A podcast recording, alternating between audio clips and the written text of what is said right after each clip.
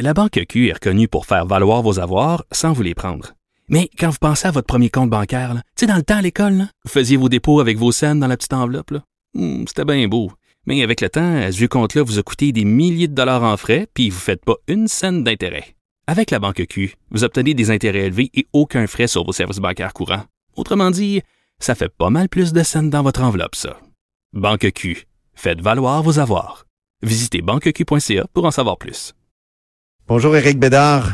Oui, bonjour Antoine. Donc Éric Bédard, euh, l'historien avec qui on, on discute euh, à peu près à chaque semaine, à la suite donc euh, de la polémique autour des, des propos de l'historien Denis Vaugeois. Vous voulez revenir, Éric, sur une question souvent posée. Avons-nous tous du sang amérindien? C'est une question assez controversée. Oui, c'est une question. en fait, c'est une question pas pas si controversée, mais c'est vrai que euh, c'est une croyance très ancrée. En fait, toute la question euh, amérindienne, je m'a- je m'aperçois que en fait, euh, quand il s'agit maintenant de la Nouvelle-France, euh, c'est vraiment au centre de notre de notre attention et euh, vraiment autant euh, à une certaine époque euh, étudié la Nouvelle-France euh, au 19e siècle, c'était étudier les, les missionnaires, les, les colons, les gouverneurs, les intendants et on, on ne parlait à peu près pas des, des Amérindiens, sinon que ils étaient les, les sauvages, les gens, les dangereux sauvages qui nous attaquaient. Autant aujourd'hui, lorsqu'on parle de la Nouvelle-France, il n'est question presque exclusivement que des Amérindiens et de leur culture. C'est comme un de- retour du refoulé. oui, oui, il y a quelque chose de ça. Il y a comme un contrepoids là. Euh, On est allé peut- certainement euh, très loin au 19e siècle, mais là aujourd'hui, on en a vraiment. euh, Il y a une vraie fascination pour cet enjeu-là et euh, qui, nous amène aussi euh, des, des, travaux très riches, des anthropologues, euh, de ce qu'on appelle l'ethnologie, l'ethnohistoire. Et euh, il y a une croyance très répandue, il y a une idée là, très répandue parmi les Québécois d'aujourd'hui que nous aurions tous du sang amérindien. Euh, autant au 19e siècle, comme l'écrivait Denis Delage dans un article, on avait peur de passer pour des sauvages, c'est le titre d'un de ses articles. Euh, autant au Ça, c'est 19e l'historien siècle- Denis euh, Delage de, de l'Université L'Université Laval. Laval, Ouais. qui a été un grand spécialiste des Amérindiens, qui l'est toujours, qui a publié plusieurs articles sur le sujet, des livres, et il montrait qu'au 19e siècle, euh, parce que face aux Anglais, on voulait montrer qu'on était d'une grande civilisation française, euh, occidentale, européenne, donc on, on faisait tout pour euh, euh, réfuter la thèse qu'on était des, des, des gens ensauvagés, hein, parce que c'était ça qu'on disait beaucoup aux États-Unis. On disait les Canadiens, les sauvages, c'est un peu la même chose. Les métis, puis c'est vrai qu'il y a beaucoup de métis dans le centre du continent, dans les pays d'en haut. Alors autant Ouais. au 19e siècle, on voulait pas passer pour des sauvages, on dirait qu'autant aujourd'hui, on tient à montrer ou à dire ou à répéter qu'on a tous du sang amérindien, qu'on est complètement que, que, que, que tout ça se confond. Alors, Il y a alors, eu une, euh, un métissage, au fond. Parce eu que un le grand métissage est beaucoup- ouais. Exactement, qu'il y aurait eu un grand métissage biologique.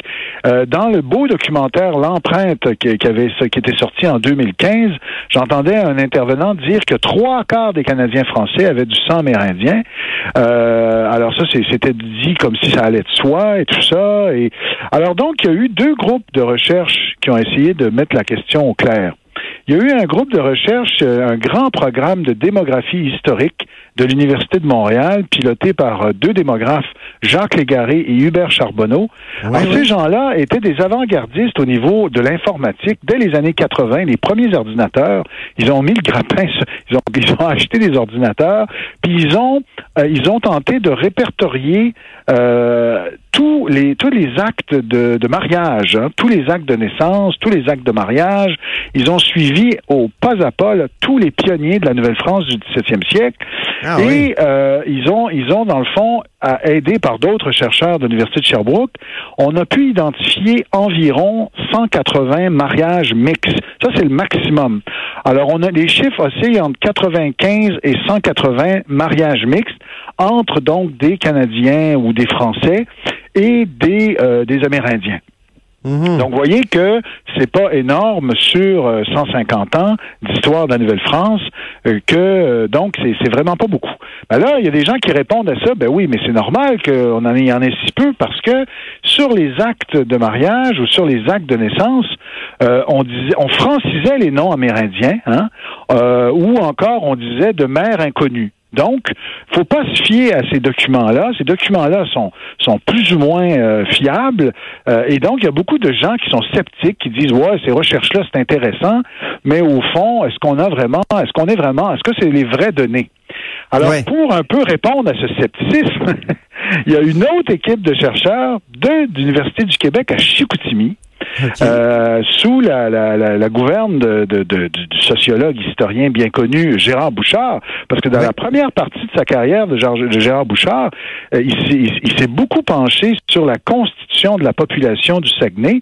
Il avait publié son, son grand ouvrage en 95, Quelques arpents d'Amérique, et avant et en même temps qu'il faisait cette étude, il s'était associé avec d'autres chercheurs pour étudier le génome, la génétique des familles du Saguenay. Parce que vous savez, on, dit, on disait des fois, ah, les Saguenayens, c'est quasiment des co-sanguins, ils sont tous dans la même famille. Euh. alors, il, a voulu tirer ça au, clair. Et donc, ce faisant, il a, il a essayé de, de vérifier, ils ont essayé de vérifier si au plan génétique, si on prend des échantillons de familles du Saguenay, de la Côte-Nord, de Charlevoix, et qu'on examine la génétique, euh, est-ce qu'il y a euh, des génomes donc, est-ce qu'il y a des gènes amérindiens dans, dans, dans, chez les familles du Saguenay? Or, ce qu'ils ont, eux, découvert, c'est que ça ne dépasserait pas en moyenne 1% 1 ah de gènes et de sang, donc, amérindiens. Donc, c'est très, très bas, c'est très, très faible. Il y en a, oui, il y en a un peu, mais c'est vraiment minime par rapport à la population d'aujourd'hui, là. Donc, euh, donc là, on ne parle pas de 1760.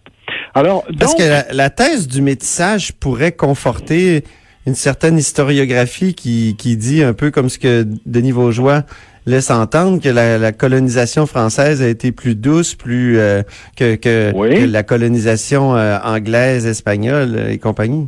oui, mais euh, visiblement, là, si on si on prend le cas de ces deux grands programmes de recherche qui se sont déroulés sur sur 10-20 ans, l'étude sur la génétique des Amérindiens, j'ai lu une étude là du, des cahiers de recherche en démographie historique qui date de 2012. Là, c'est des recherches qui sont encore en cours et ben ces recherches vont dans le même sens. Autant au niveau généalogique, donc des actes de naissance répertoriés, autant au niveau de la génétique. Alors là, c'est difficile. Si c'est pas le cas, il faudra nous donner d'autres preuves. Ben euh, mais là, c'est vraiment des, des, thèses solides. Par contre, par contre, ce qui est clair, c'est qu'il y a eu un métissage culturel, c'est-à-dire ah que les Canadiens